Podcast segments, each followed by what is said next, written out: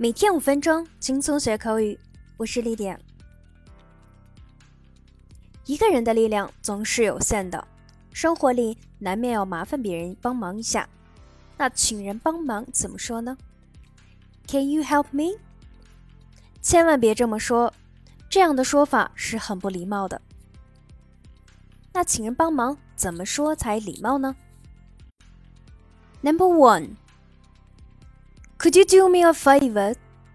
Or would you do me a favor? Could 这个词常常用于询问和请求，听起来比简单粗暴的 can 有礼貌很多。而 Would you do me a favor 是更加正式的表达。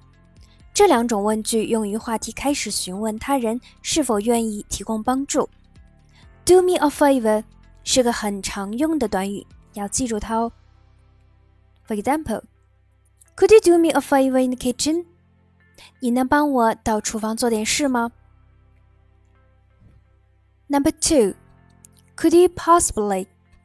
后面接动词原形，请求对方做某些明确的行为，适用于日常生活。使用 possibly 非常委婉，意思是可能的，有一种弱弱的感觉。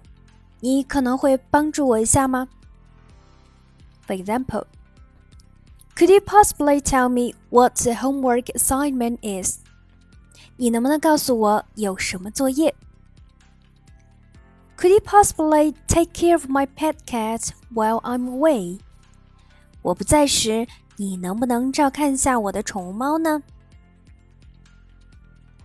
Number three, Would you mind? 这句话后面接动词的 ing 形式，也就是你希望对方做什么。 就用什么动词加 ing，此用法适用于日常生活。For example, Would you mind picking them up? 你介意把它们捡起来吗？Would you mind turning down the music? 你介意把音乐关小一点吗？Number four, Could I trouble you too?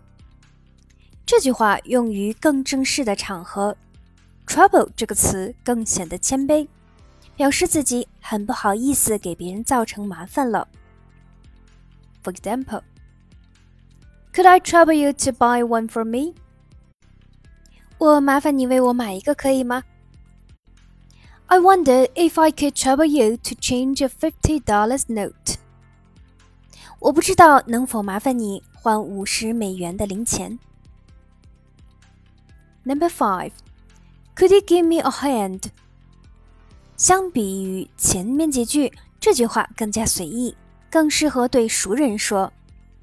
Give me a hand，直接翻译是“给我一只手”，那就是在你忙得不可开交的时候，请求别人助你一臂之力。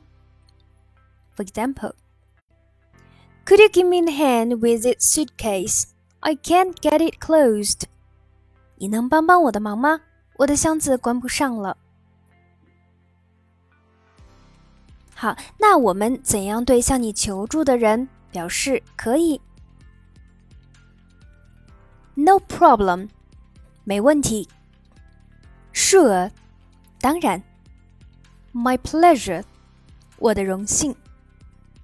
I'd be glad to help you，我很乐意帮助你。Why not？表示没有理由不同意，也可以翻译成“当然，很愿意”。好的，我们今天的节目就是这样。See you next time. Bye.